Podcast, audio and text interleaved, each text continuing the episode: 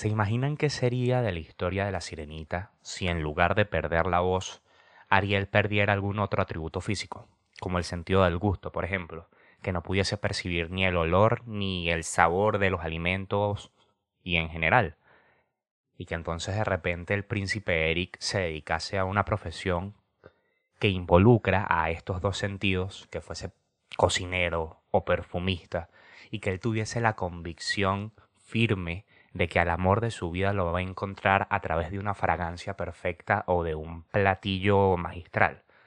Y que entonces toda la historia fuese alrededor de cómo los dos superan esta aparente incompatibilidad y encuentran el amor al final.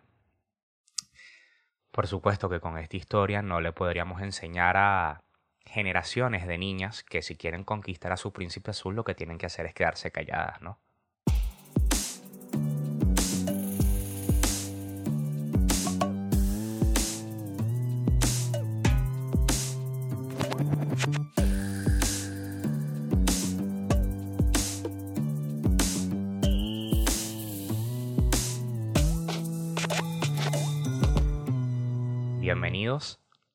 Sean de nuevo a Requeme Sessions, un espacio abierto para pensar en voz alta.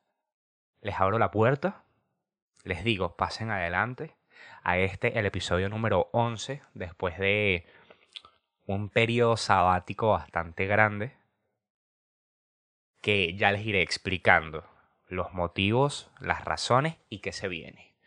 Mi nombre es Aníbal de Andrade, para los que no lo sepan y para los que ya me conocen, pues bueno, ya saben, me llamo Aníbal. Pueden encontrarme en las redes sociales a través de arroba cbenuela, particularmente en Twitter e Instagram, y al podcast también para enterarse de cuándo salen los episodios y toda la movida, arroba requeme sessions.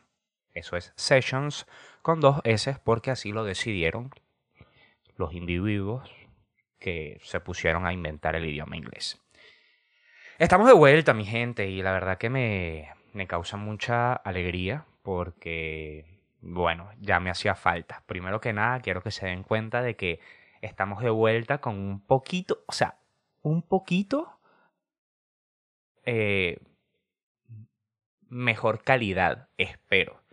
Bueno, mejor calidad en el sentido de, sigo grabando con mi teléfono, pero me conseguí uno de estos aros de luz a lo beauty blogger para ¿sabes? Si no puedo mejorar la cámara, mejoro la cantidad de luz y la cámara lo va a captar mejor. En principio de eso literalmente se trata la fotografía en captar luz. Anyway, y luego también, bueno, les comento que estoy grabando esto eh, un día lunes y ayer domingo fue mi cumpleaños. ¡Ey! Tengo 23, un año más cerca de morirme. Y producto de esa vaina, bueno, tengo estos audífonos y me siento odiosito modo avión. De aquí a Miami, Brooklyn. Suéltalo. Mira cómo le estamos chambeando. Odiosito. Ando como tú por allá en Miami. Miami, Brooklyn. Ok, andamos nivel modo avión. No creemos en nadie.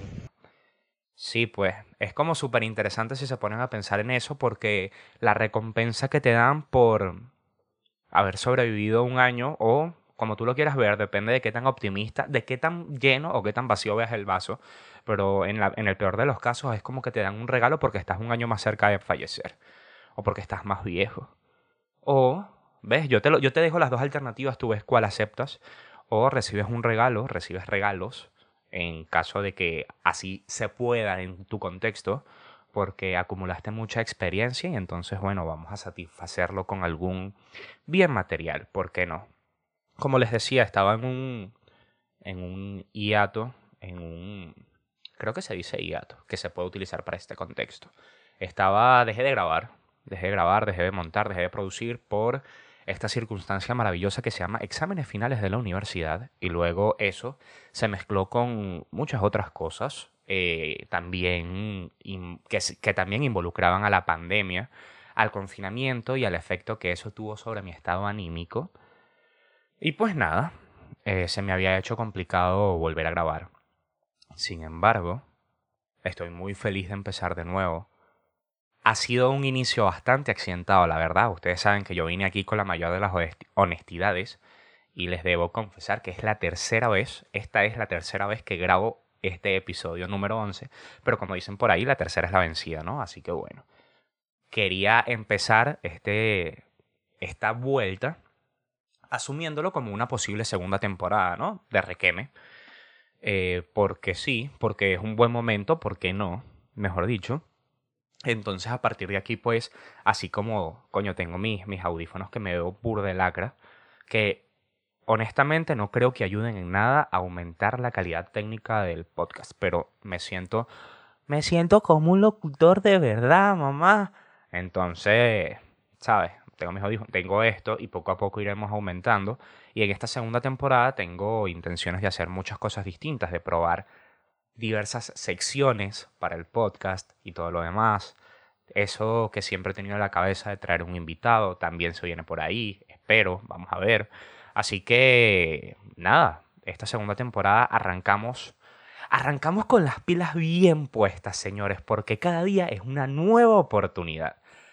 Y debo, debo admitir que esta actitud, este pequeño personaje, así como muy, muy coach motivacional, me estoy dando cuenta, eh, es como todo se va conectando y encajando como los engranajes de esta gran máquina que no tiene sentido. Que bueno, como les comenté, a mí la, la, el confinamiento, la pandemia, X o Y, la verdad que me afectó bastante, anímicamente, mentalmente, llámalo X, ¿no? En este proceso que he grabado, esta es la tercera vez que grabo, las dos veces que grabé, o sea, de verdad me siento que esta es la oportunidad en la cual lo he hecho con un poquito más de ánimo, quizá, pero más allá de eso me doy cuenta de que grabar el podcast es bastante terapéutico para mí y por eso no lo quiero dejar, por más mal que me sienta o por todo lo demás, así que asuman y entérense que cuando me vean muy down o muy introspectivo con algún tema es porque algo está pasando detrás y no deberán preocuparse porque parte de mi proceso de mejora estará a través del propio podcast que están escuchando.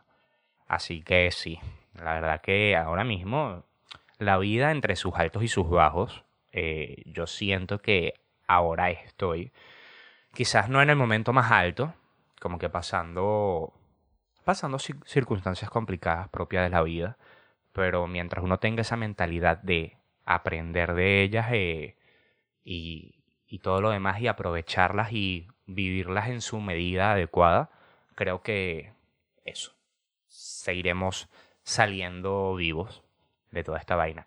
Que es un que es un muy buen nombre para un podcast también. Ahí se los dejo por si alguno por si alguno quiere.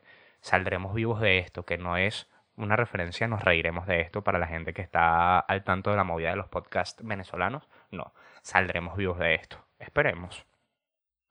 ¿De qué quería hablarles, habiendo dicho todo esto? ¿De qué quería hablarles el día de hoy? Que es un tema semi-introspectivo primero que nada, vamos a poner un punto aquí. Si yo voy a querer eh, dármelas aquí de no sé, tengo que empezar por aprender a pronunciar adecuadamente las palabras, como por ejemplo, ejemplo, introspectivo. Pero ustedes lidiarán conmigo. ¿De qué quería hablar hoy? Que era una. particularmente entre los procesos bajo los cuales me desanimaba y todo lo demás eh, de, de subir el, el episodio, este episodio 11, que como les digo se graba por tercera vez, esta vez, eh, era porque sentía de que me faltaba diferencialidad, que me faltaba ser único, que me faltaba como que tener mi propia voz. Y de esto era lo que quería hablar en este episodio de Requeme, que era como que conseguir la propia voz, que es como un concepto bastante, o sea, es como una imagen para un concepto bastante amplio que se aplica a muchas cosas.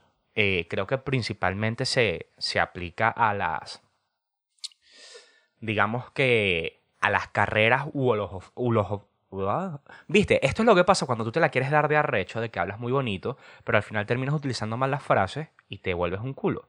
Para todas las profesiones o los oficios que tengan como alguna vertiente creativa no sé, o sea, por ejemplo, si tú eres ilustrador o pintor o mm, inclusive músico, todo lo que todo eso, tú vas a querer que tu esencia se transmita a través de tu obra, ¿no? A través de lo que haces. Y pasa muchísimo que muchas profesiones u oficios creativos que no deberían necesariamente reflejar los gustos o las particularidades del autor, igual lo hacen porque uno tiene el ego muy arrecho y quiere transmitirlo. Mm, por más que, no sé, ¿cómo te explico? Me estoy metiendo aquí, como es regla y costumbre, me estoy metiendo en cosas que no sé, de esto va el podcast, pero por ponerte un ejemplo. Particularmente siendo diseñador gráfico, o pienso lo mismo, si tú eres eh, copy, si tú eres copy publicitario, eh, todo eso, está bien que tú apliques tu creatividad, o sea, que tú eh, utilices tus referencias y tu conocimiento y todo lo demás y sabes como que prendas la batidora que tienes aquí, mm, lo mezclas y ves qué batido, qué jugo te sale de eso. Pero no necesariamente es que tú tienes que poner tu marca en eso. Tú tienes que limitarte a transmitir de manera efectiva el mensaje que tu cliente requiere transmitir.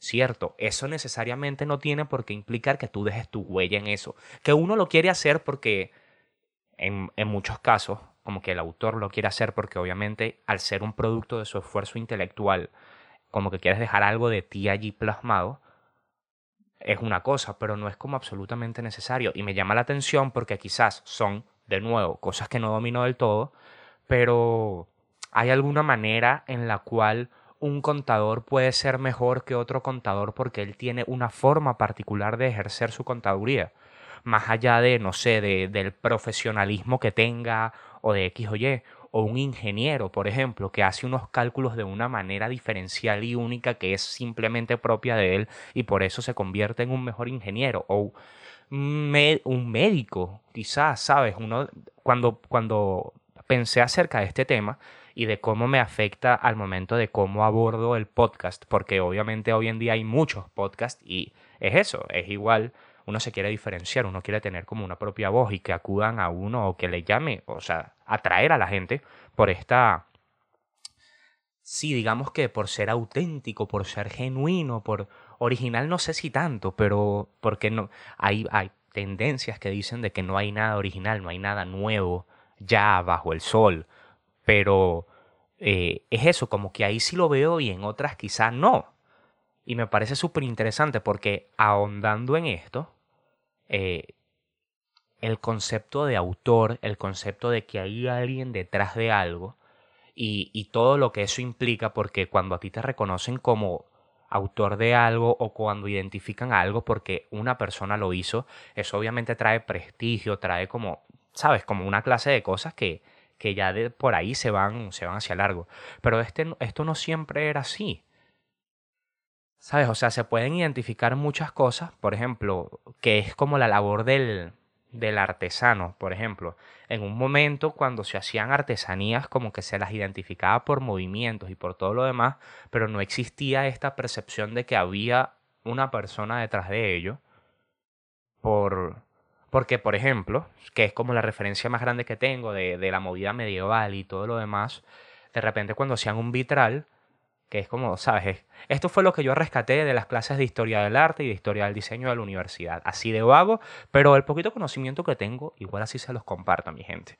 Que, por ejemplo, en muchos, en muchos vitrales de muchas iglesias y catedrales y todo lo demás que son auténticas obras de arte, de repente, coño, era un trabajo exquisito que obviamente pudiese estar firmado por alguien y que pudiese ser una figura identificable y todo lo demás, eso no sucedía porque se atribuía de que no había valor en que la persona plasmara su nombre en eso. Como eso era una obra dedicada a Dios, ahí quedaba esa aportación y listo. De repente se podían identificar estilos, que era lo que estábamos hablando. O sea, como que eso se podía identificar más o menos una voz en escuelas o en grupos, digámoslo así. Pero a nivel individual no era tanto el caso. Y si mal no recuerdo, que aquí yo les estoy cargando con un montón de información bastante probable que sea errada, pero que les sirva como motivación para buscar por ustedes mismos y eh, desmentirme toda la paja que pueda estarle hablando y que seguramente les estoy hablando. Pero eso creo que también con los primeros libros, los códices, las Biblias, todo eso, bastante parte de ese trabajo, eh, a pesar de que tenía, sabes, bastante trabajo manual y que podía ser reconocible, obviamente no la autoría de los libros en sí mismo, sino más bien como que el trabajo editorial, la edición de esos códices, todo eso eran monasterios de gente, pero tú no sabías a final de cuentas qué monje fue el que te pintó ahí esas florecitas en la letra E, así como, como este episodio de Bob Esponja en que estaba Bob Esponja haciendo un ensayo y solamente tiene la palabra the y la T así toda iluminada. Pues tú no sabes el monje que hizo eso y nunca lo vas a saber. Tengo entendido que funciona así. Y por ponerles un ejemplo, parte de mi de los problemas que tengo yo haciendo el podcast, o más allá de eso, parte de mi profesión como, como diseñador gráfico, porque uno ve que eso también es como una perspectiva o dice mucho de cómo nos enseñan las cosas. Ahorita voy a eso. Pero lo que quiero decir es que una de mis, de mis inquietudes o una de las vainas que me, que tal, que me, que más me afligen es como que no poder transmitir mi identidad a partir de eso. ¿Y a qué vamos? Que es también de repente una forma de enseñar las cosas en las cuales, por ejemplo, lo hablo desde la perspectiva del, del arte. Coño, yo estoy arrecho ahí. Un pequeño sacudón, mi gente. Para la gente que lo está viendo en, en, en YouTube, bueno. Y los que y los que lo están escuchando por Spotify, pues, para que también se sacuda. Ajá, que una forma en la cual solemos ver eh, la historia del arte y todo lo demás, eh, en gran medida es con, con personajes particularmente cuando se ve historia del diseño también, es como, es como personas o como duplas, pero nadie te dice el trabajo colectivo que estuvo detrás de eso, de qué tanto realmente es autoría de esa única persona y de repente creemos que un trabajo colectivo que tuvo muchas mentes en realidad es sencillamente producto único, puro, de una sola persona. Que creo que también pasa muchísimo con, con el cine y la forma en la cual es como que que quizás es una particularmente el cine, es uno de los sectores en los cuales es más evidente tener como esto de una voz propia o un estilo propio, porque es muy sencillo, o sea, muy sencillo, entre comillas, decir, ah, bueno, esto es una película Tarantino y estas son las cosas que hacen una película de él, o una de Wes Anderson, o una de este carajo Christian Bale, ¿cómo es? Christian Bale, ¿no? Ya, ya ni sé el apellido. No, Christian Bale es el actor. ¿Cómo es que se llama? Este tipo, el coño, el de las películas de Transformer. Transformer. Serie de películas. ¿Cómo se llama este? Eh, estoy perdiendo todos los segundos. Michael Bay. Una película de Michael Bay. Qué vergüenza tardar como 25 segundos intentando recordar el nombre de este carajo y de paso eh, confundirlo con un actor. Pero anyway, en este caso es eso, como que en las películas sí está como muy claro que es como la visión pura y dura del director y entonces es obviamente su estilo, su lenguaje, su forma de narrar la historia, todo lo demás.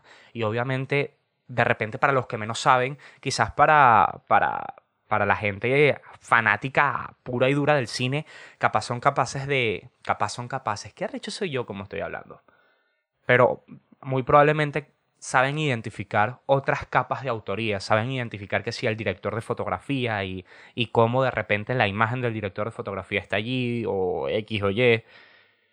Pero de resto es como que esta única obra y entonces es como estas unidades que son tan arrechas.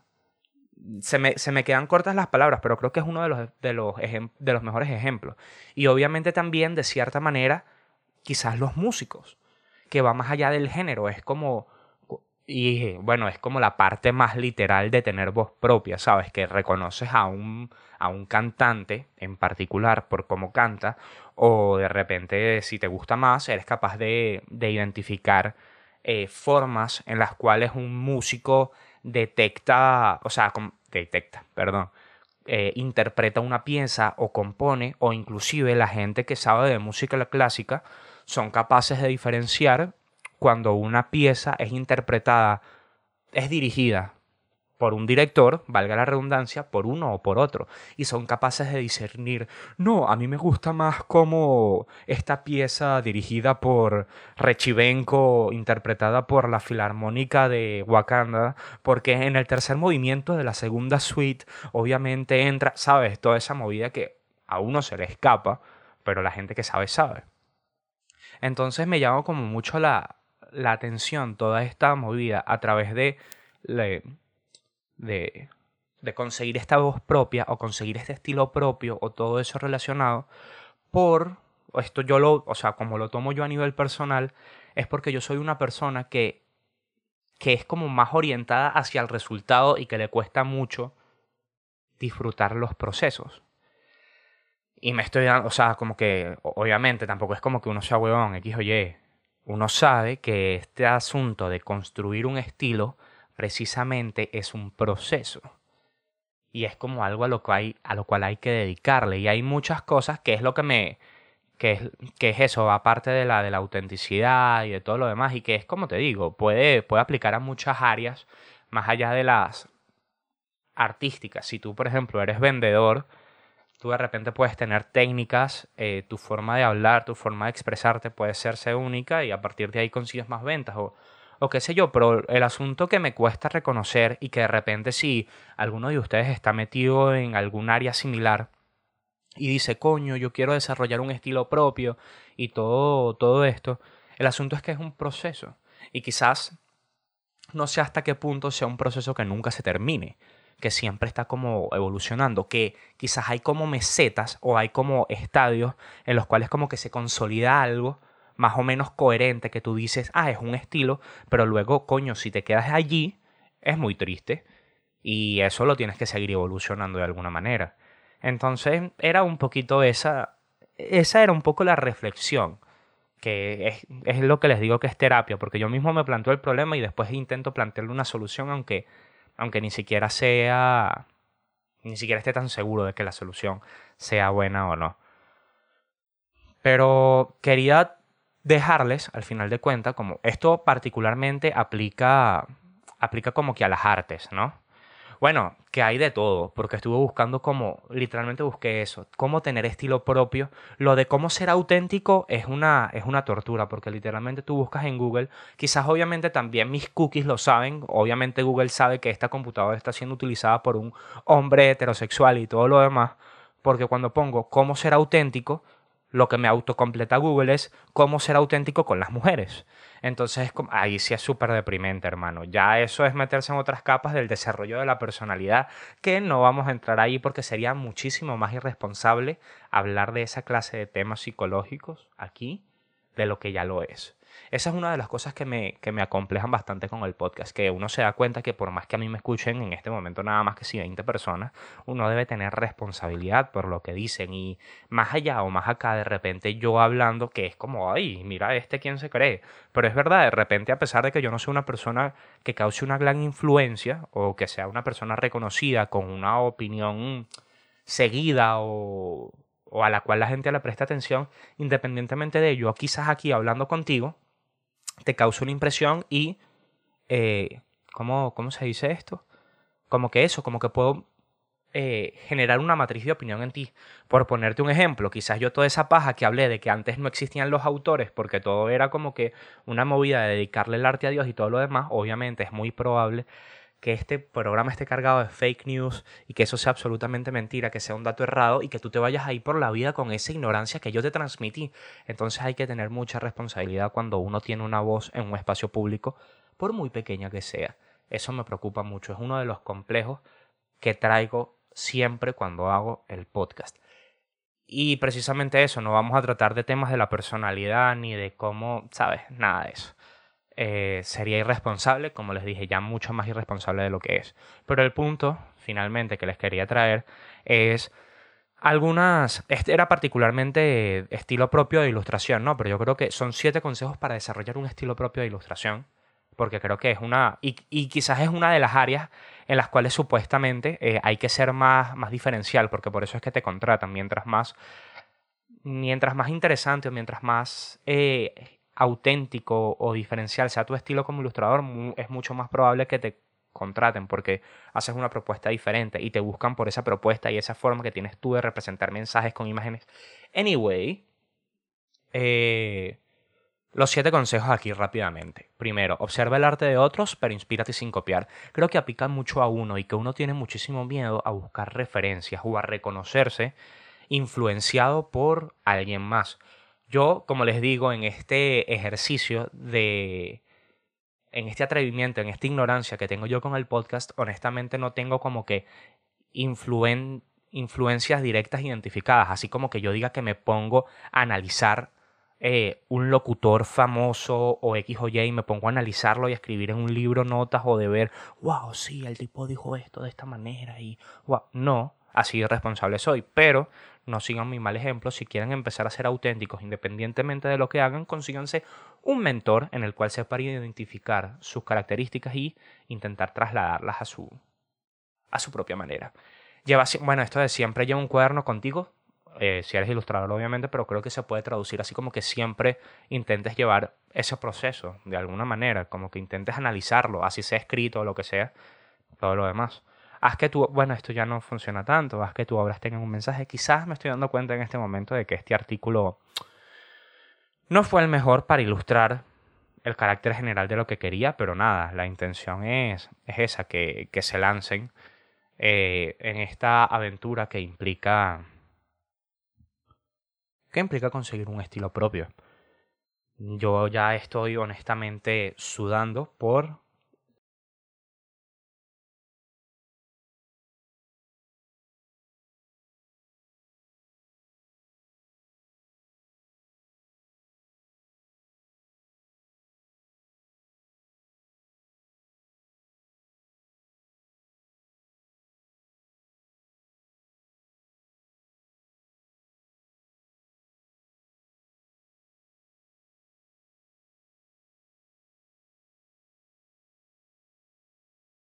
dicho demasiado. Si sigo sin prestarle atención a este consejo sería muy idiota de mi parte, que muchos me han recomendado que hagan más cortos los episodios porque quizás se les complica un poquito la movida de los 45 minutos, de los 50 minutos, entonces eso a mí también me pudiese beneficiar en el sentido de es más fácil editar, mientras más corto, más fácil editar. Así que ya es suficiente habladera de paja por el día de hoy, creo yo. Y hasta aquí llegamos con este inicio de segunda temporada de Requiem Sessions. La verdad que, qué emocionante. Espero que me acompañen en mi emoción. Estoy discerniendo, estoy identificando cositas, qué días montar. Me estoy replanteando todo el proyecto. Lo único que no estoy cambiando por, porque es muy complicado es el nombre y el concepto del programa.